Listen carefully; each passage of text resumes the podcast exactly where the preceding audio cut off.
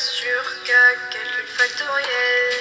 Mes 20 sur 20 sont additionnels. M et P, calcul matriciel. Puissance exponentielle. Mathé, mathé, mathématicienne au-dessus. Bonjour Michel Damien. Bonjour Corinne. Alors aujourd'hui, peut-être qu'on va connaître la suite. Après Eudoxe et Archimède, est-ce qu'il y a des, des figures qui ont émergé, des figures historiques ou euh, est-ce que c'est un peu flou? Enfin, en tout cas, dans ma tête salée, est-ce que tu peux un peu m'éclairer sur la suite des événements, en tout cas après Archimède? Alors, à cette... bonjour à toutes et à tous d'abord, et merci de continuer à nous écouter. Et donc, après Euclide et Archimède, alors pour Euclide Archimède, on n'est pas tout à fait certain de ce qui, à quel endroit ils étaient exactement et comment ils ont travaillé. Mais en tout cas, ce qui s'est passé pour l'ensemble de la de l'intelligentsia grecque, c'est que il y a eu un déplacement vers Alexandrie. Alors, ce qui s'est passé vers euh, 350 à peu près avant Jésus-Christ, c'est qu'Alexandre le Grand a conquis, a, entrepris de conquérir euh, l'Égypte, et puis il va aller plus loin jusqu'à la frontière de l'Inde. Et en fait, il va assez facilement, il a 25 ans à cette époque.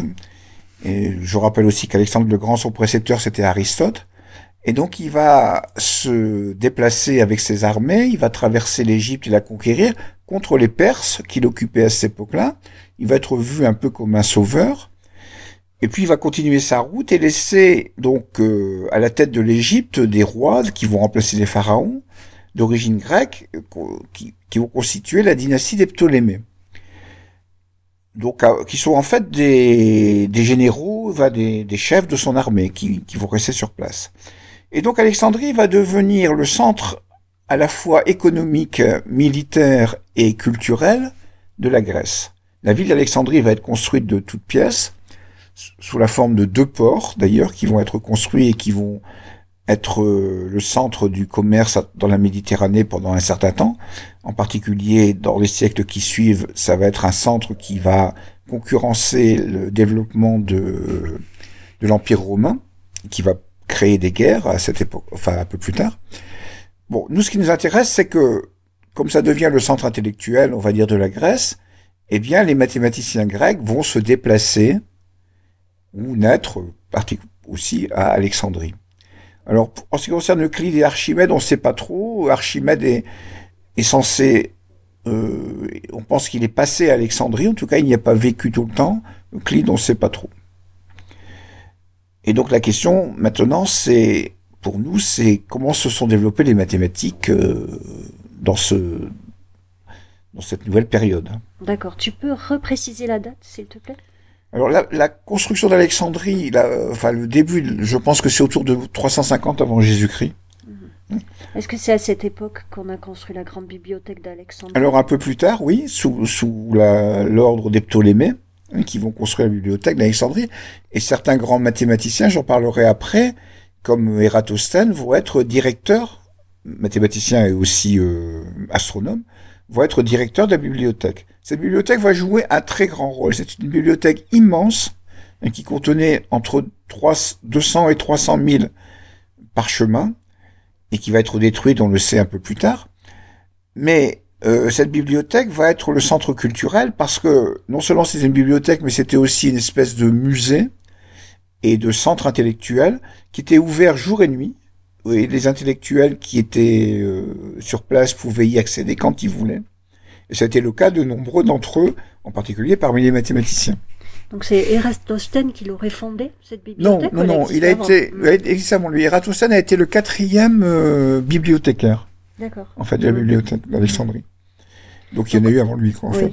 Entre Archimède et Ératosthène, est-ce que quelqu'un, est-ce que- est-ce qu'il y a une figure importante des mathématiques, euh, une figure intellectuelle importante? Alors, importante, peut-être pas. Alors, ce qu'il faut voir, c'est que les, je vais pas euh, détailler l'ensemble des, mathématiciens de cette époque parce qu'il y en avait énormément. Je vais donner dans la suite une, liste, on va dire, hein, c'est une liste de quelques mathématiciens dont on connaît les œuvres et qui ont, d'une certaine façon, euh, de manière euh, importante euh, influencer le déroulement des mathématiques. Alors ce qu'il faut voir, c'est que après les éléments d'Euclide et les travaux d'Archimède, et puis après aussi tout ce qui a précédé, c'est-à-dire après Pythagore, Thalès, qui précédait tout ça, ce qui s'est passé en, dans un premier temps à Alexandrie, c'était plutôt un développement de ce qui avait été fait par les prédécesseurs. Une synthèse et un développement de ce qui a été fait. On peut pas dire qu'il y ait des choses extrêmement nouvelles par rapport à tout ce qui avait été inventé, on va dire avant, à la fois au niveau de la méthode axiomatique, au niveau des développements d'Archimède et avant au niveau des grandes idées qui ont été à la base de la construction des mathématiques, on peut pas dire que l'époque alexandrine a marqué, sauf on le verra pour, pour Diophante peut-être, a marqué un renouvellement important. Par contre, il y a eu un développement énorme des techniques mathématiques et des idées qui avaient été créées par, par euh, auparavant, quoi, en fait. Alors, par exemple, si je prends Apollonius, qui est l'un des premiers euh, dans l'ordre historique, on va dire, donc autour du 3, du 3, deuxième, troisième siècle avant Jésus-Christ, lui, il a développé ce qu'on appelle les sections coniques, c'est-à-dire les, les cônes, les, pardon, les paraboles, les hyperboles et les ellipses, qui étaient déjà bien sûr présents dans les éléments d'Euclide. Mais il a développé énormément les connaissances et trouvé de nouveaux théorèmes, de nouvelles propriétés de ces coniques.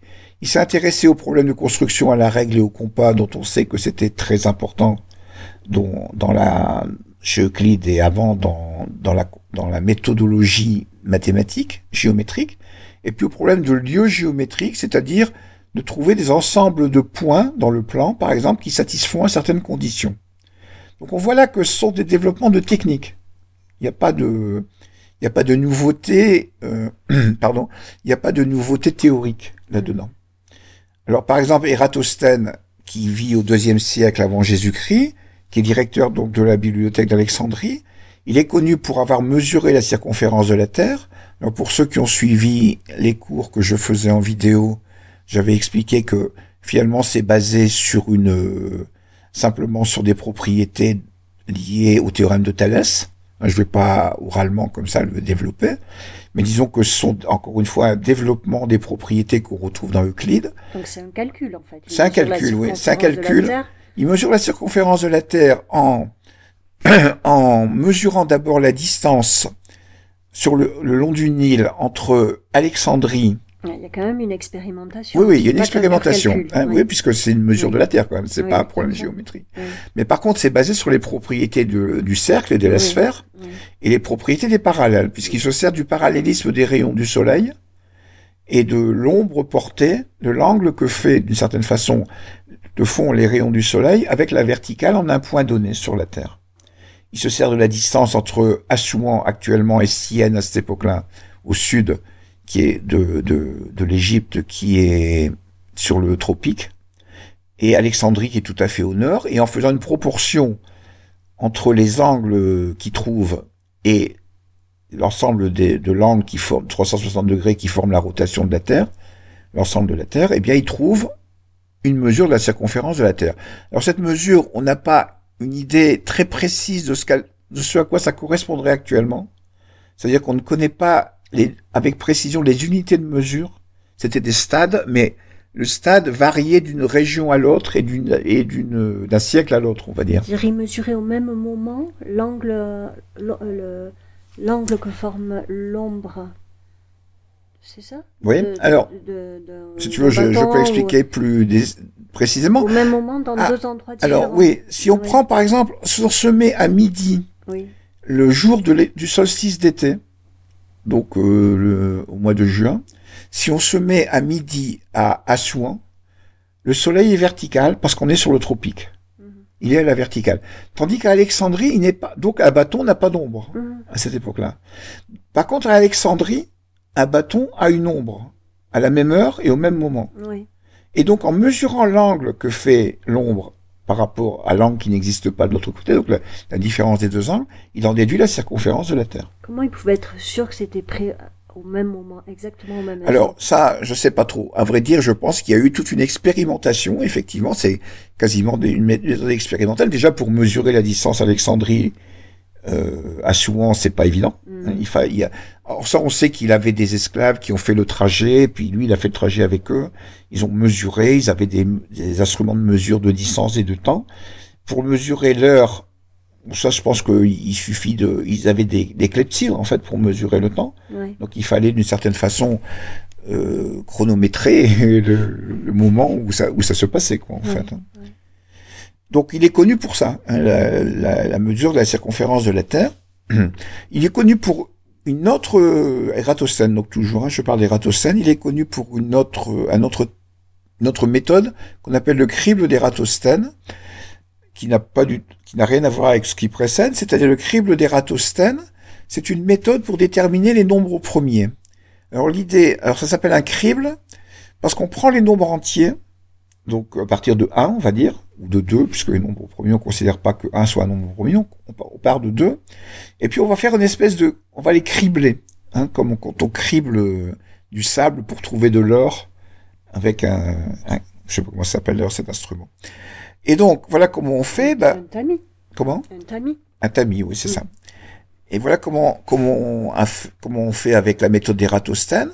On considère, on prend 2. 2, c'est un nombre premier parce qu'il n'a que deux diviseurs. 1 et lui-même. 1 et 2. Donc, on prend 2. Et maintenant, on considère tous les multiples de 2.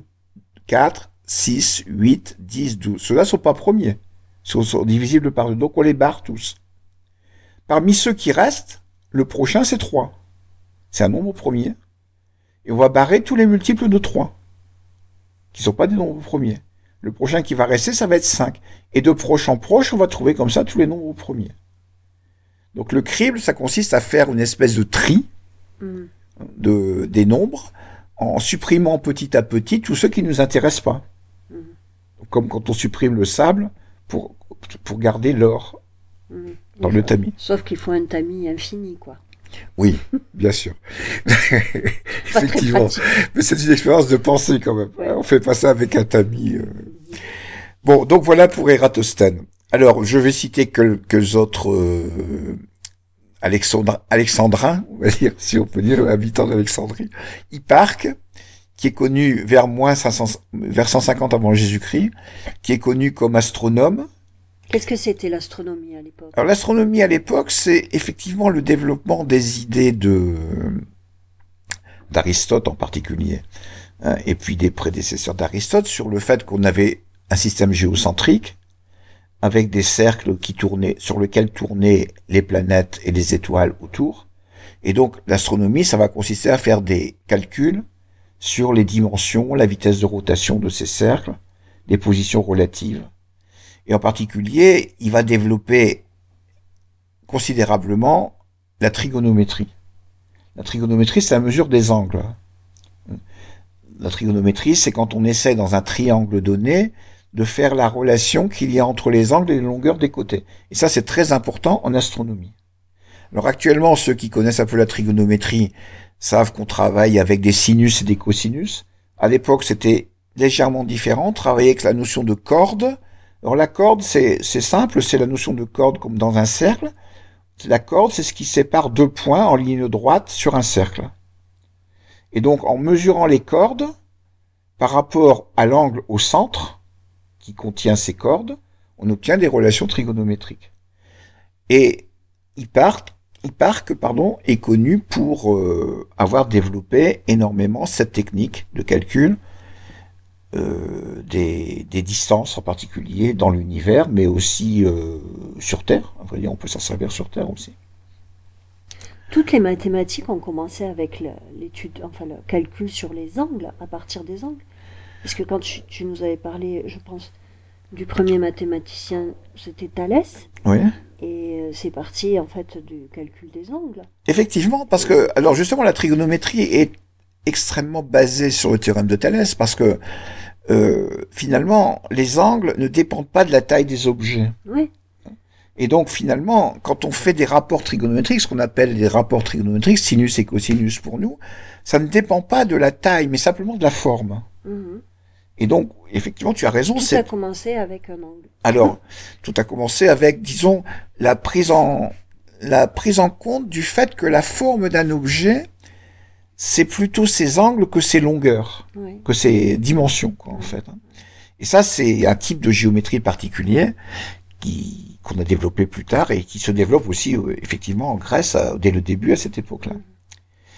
Donc après Hipparque, on retrouve après- au premier siècle après Jésus-Christ Héron d'Alexandrie, qui lui va travailler énormément sur les aires et les volumes des surfaces, c'est-à-dire comment on calcule la surface d'un triangle, comment on calcule le volume des objets, comme un cône, euh, une sphère, une... euh, Bon, il y en avait certains, certains des résultats étaient connus bien avant lui, mais lui, il a développé, en particulier pour les aires, des formules.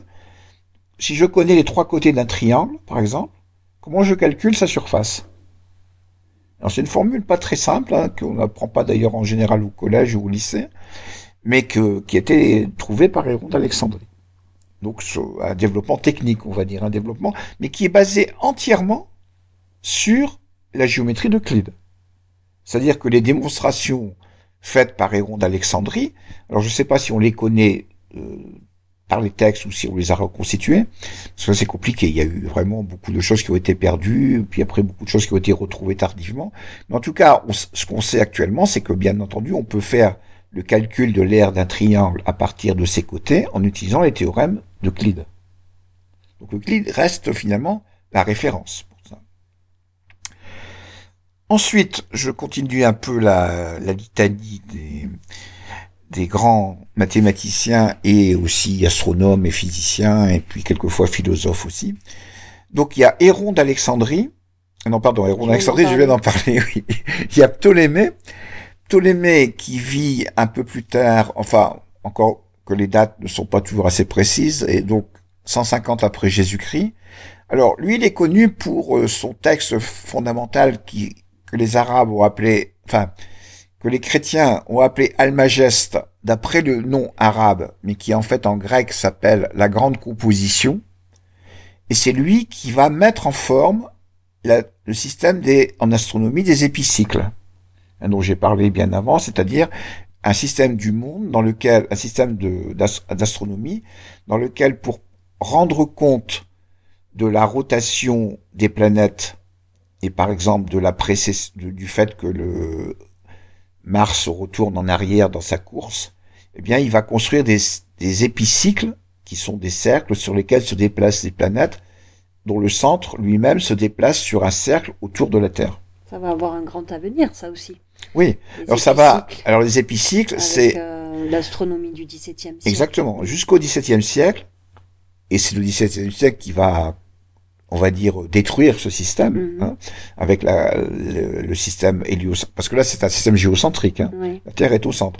Et donc, avec le système héliocentrique de Copernic et les ellipses de Kepler, qui va venir à bout, on va dire, de ce Mhm. système des épicycles.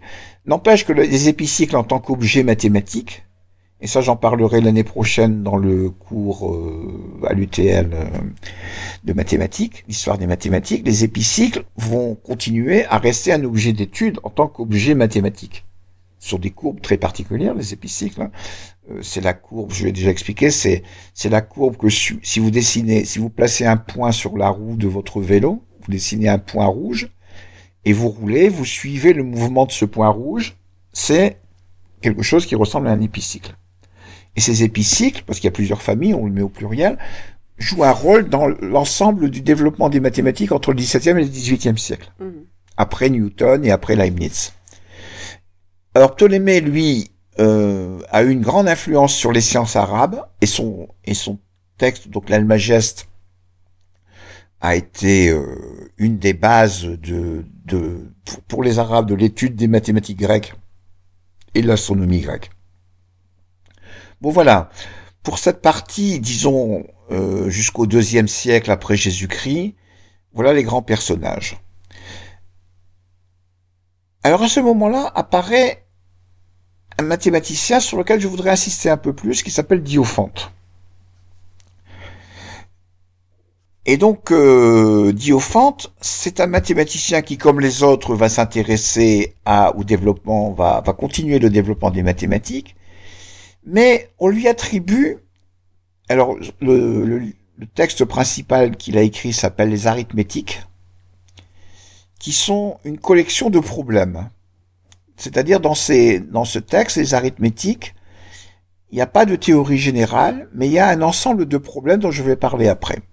Alors, c'est-à-dire des problèmes très particuliers. Et Quel genre de problème alors, je, je vais leur dire quelques mots, mais avant, je situe euh, Diophante. Son importance, c'est qu'on le considère souvent comme étant l'ancêtre de l'algèbre. Alors, l'algèbre n'existe absolument pas. Je vais, en- dire quelques mots après, à cette époque-là. Qu'est-ce que c'est que l'algèbre, par exemple? Donc, euh, mais je vais en parler tout de suite après. Alors, les problèmes auxquels s'intéresse Diophante sont des problèmes de calcul de, de dimensions dans des figures, des triangles par exemple, qui euh, possèdent certaines particularités. Alors, un des problèmes fondamentaux, qui va avoir une grande euh, histoire dans la suite, c'est est-ce que je peux trouver des triangles rectangles dont les côtés sont des nombres entiers? Alors, c'est pas du tout évident. C'est un problème qui est pas du tout évident. Donc, ce problème, par exemple, il a comme solution un exemple simple, c'est alors on se sert du théorème de Pythagore puisque ce sont des triangles rectangles. Un exemple simple, c'est le triangle qui a pour côté 3, 4 et 5.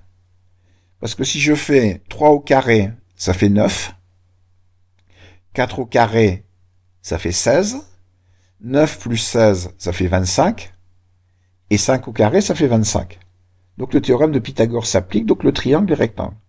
Par contre, si je prends 2, 5 et 8, ça marche pas. Ça sera pas un triangle rectangle. Donc, il va s'intéresser à quels sont les nombres qu'il faut choisir pour obtenir des triangles rectangles.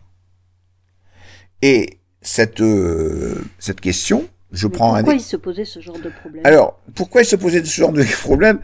Je sais pas trop, à vrai dire, parce que son, son livre, c'est un recueil de problèmes de ce type-là. Hmm, Alors, bien sûr, ces problèmes sont liés à la géométrie encore, quand même. hmm.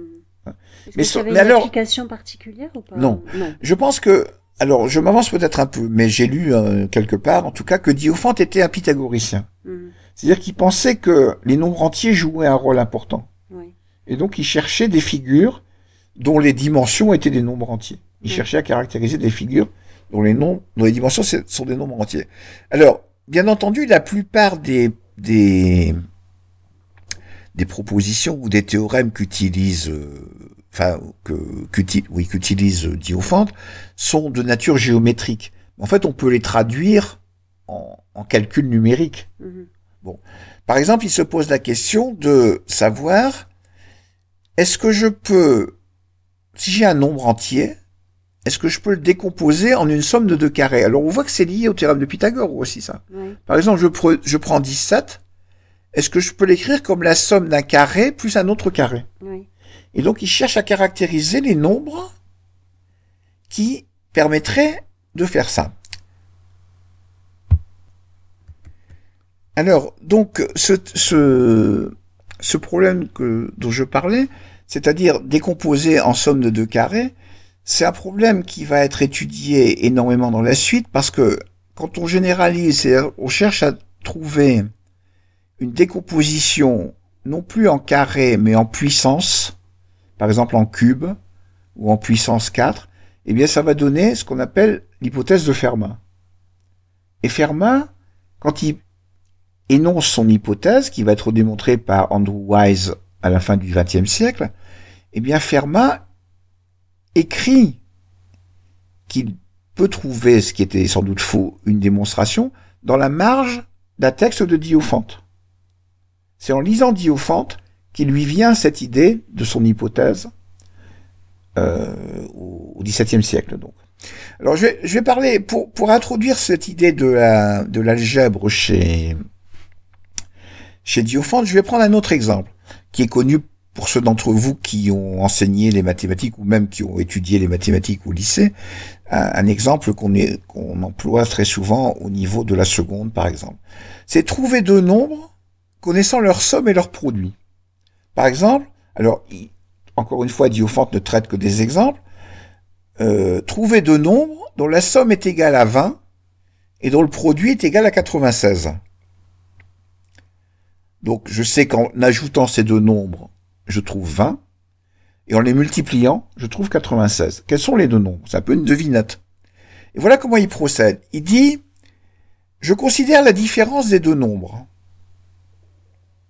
que je ne connais pas. Alors c'est là qu'intervient l'idée d'algèbre.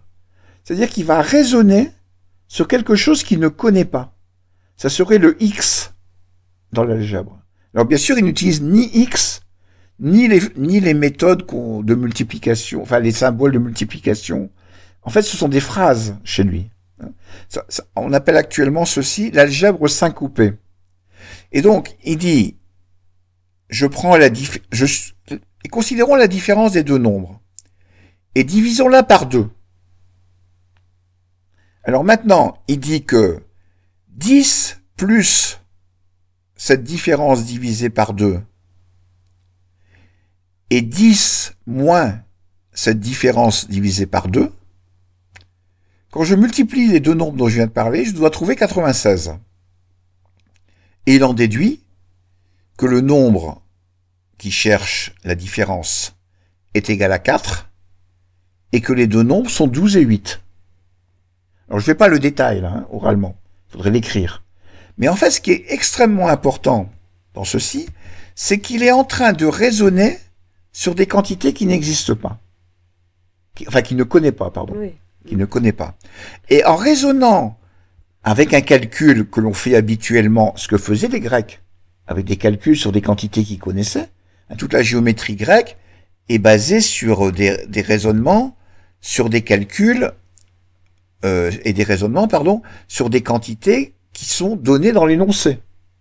Tandis que là, il anticipe le résultat.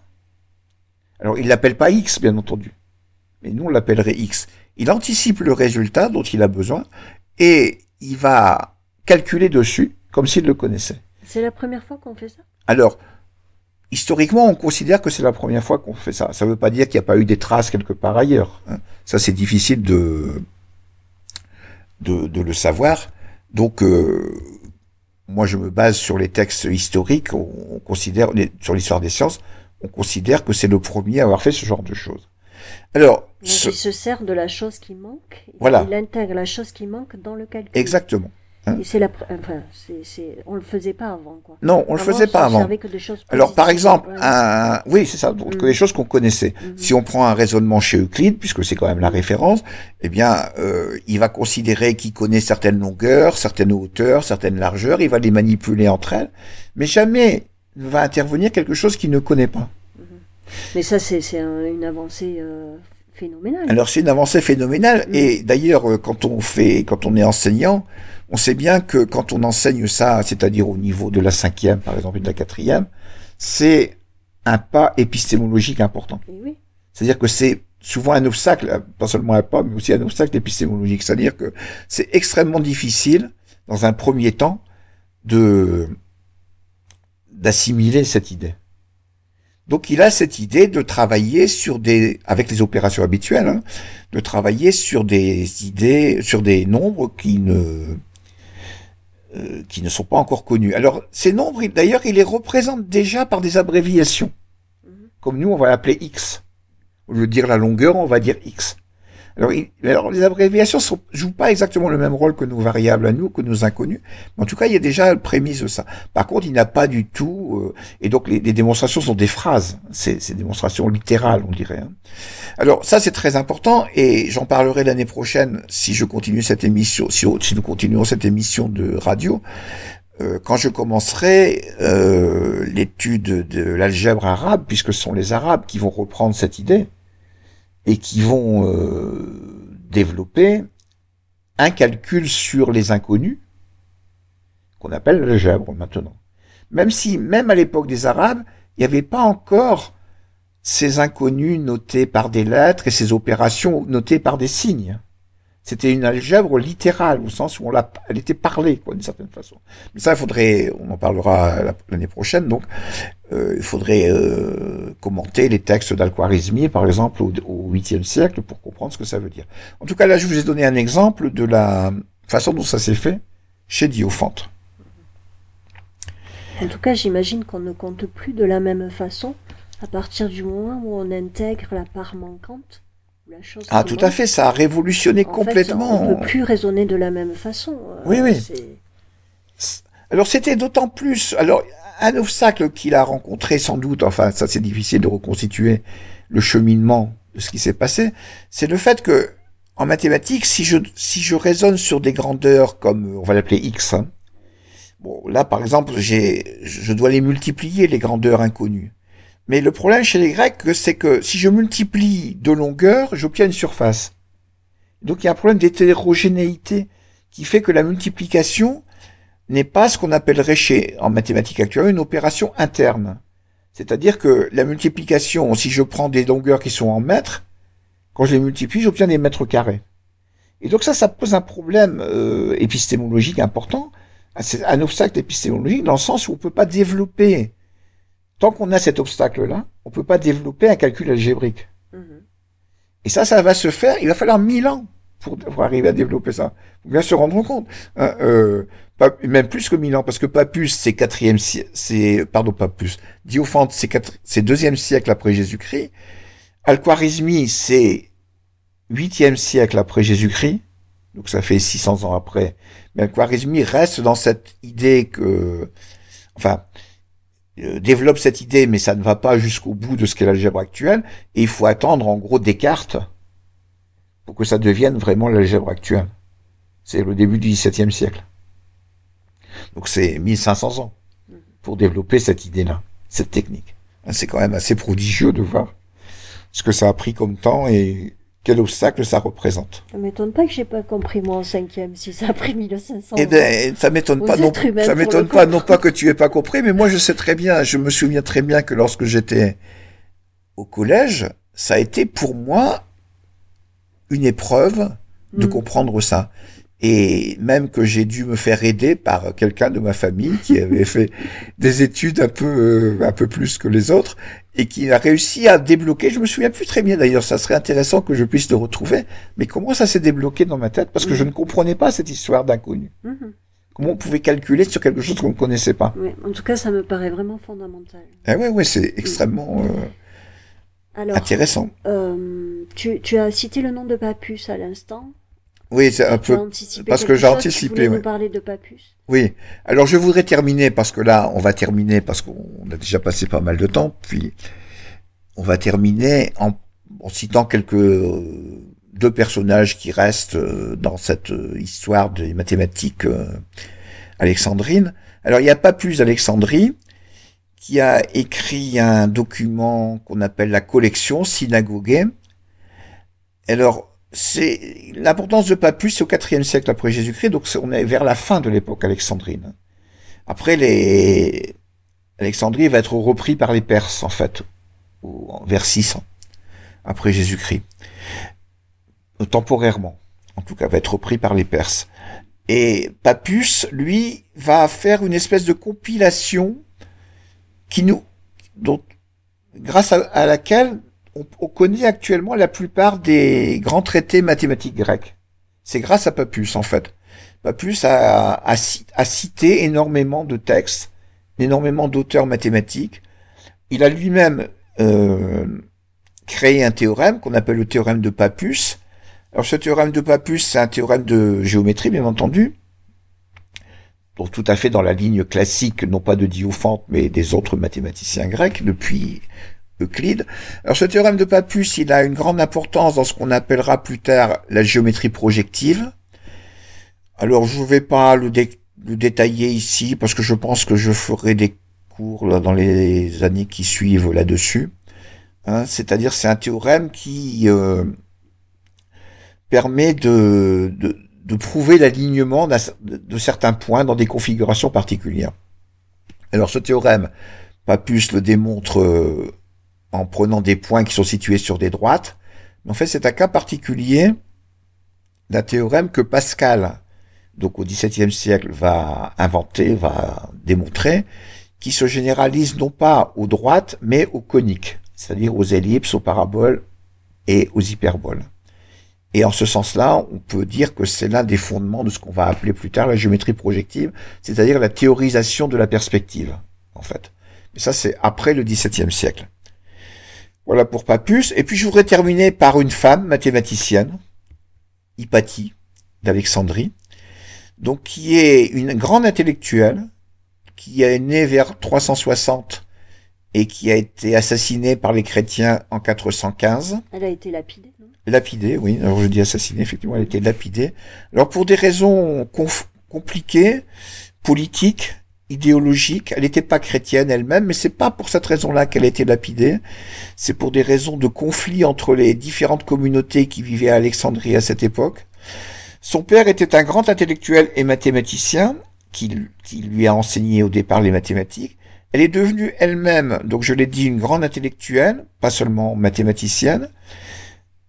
Elle a écrit des commentaires très, très connus dans la suite sur Diophante et sur Apollonius. Et elle était aussi quelqu'un qui a euh, enseigné énormément à Alexandrie, qui était connu pour donnant des, des, des leçons de mathématiques publiques d'ailleurs, et qui a de cette façon permis le, le développement de, des connaissances de son époque en mathématiques. C'est avec elle qu'on finit cette période?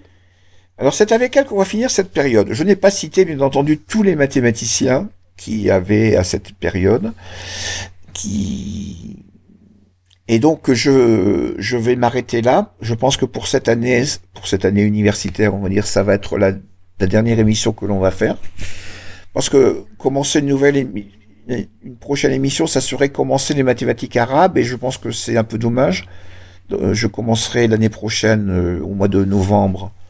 Enfin, Tu Si dis les, les mathématiques arabes, c'est le, c'est le, c'est quel siècle? C'est dixième, non? Huitième, Huitième. à partir du huitième siècle. Donc tu vas sauter quand même quelques siècles là, entre Alors, Hypatie Tout et simplement les parce Arabes. que entre Hypatie, enfin Hypatie, il y a peut-être eu quelques mathématiciens moins connus qui ont suivi Hypatie, hein, Mm. puisqu'il reste encore un siècle avant, à peu près un siècle et demi avant que. Les chrétiens euh, ont développé quelque chose, les, les premiers chrétiens? Non, non. non, pas vraiment. Non. Dans, dans l'Empire romain et puis Mm. chez les chrétiens, il n'y a pas eu de mathématiques. euh, Mm.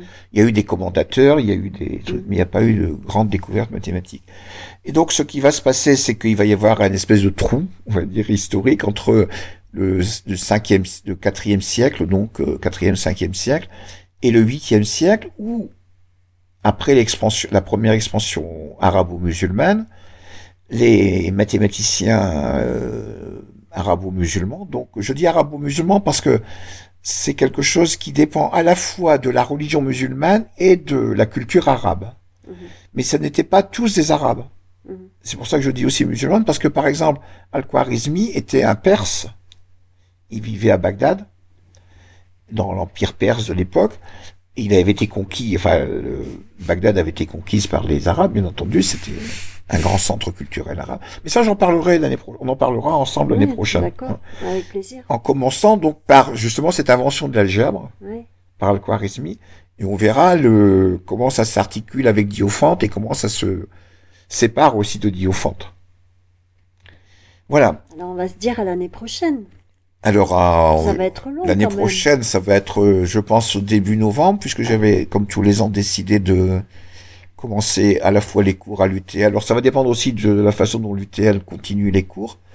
Mais bon, en ce qui concerne la radio, je pense que ça posera pas de problème. S'ils sont toujours d'accord pour que nous continuions nos émissions, on essaiera de prolonger donc ces entretiens extrêmement agréables. Et je te remercie de ta Mm. participation. Merci à toi, j'ai appris énormément de choses et j'espère qu'il en est de même pour euh, les gens qui, qui t'écoutent. Merci beaucoup pour euh, tout ce temps que tu nous as consacré. Eh bien, moi, je voudrais aussi donc te remercier parce que le temps que, que j'y ai consacré, c'était ton temps aussi, et remercier tous les auditeurs et les auditrices en espérant qu'ils seront encore intéressés pour continuer ces, pour continuer d'écouter ces émissions l'année prochaine. À bientôt donc. Au revoir. Au revoir.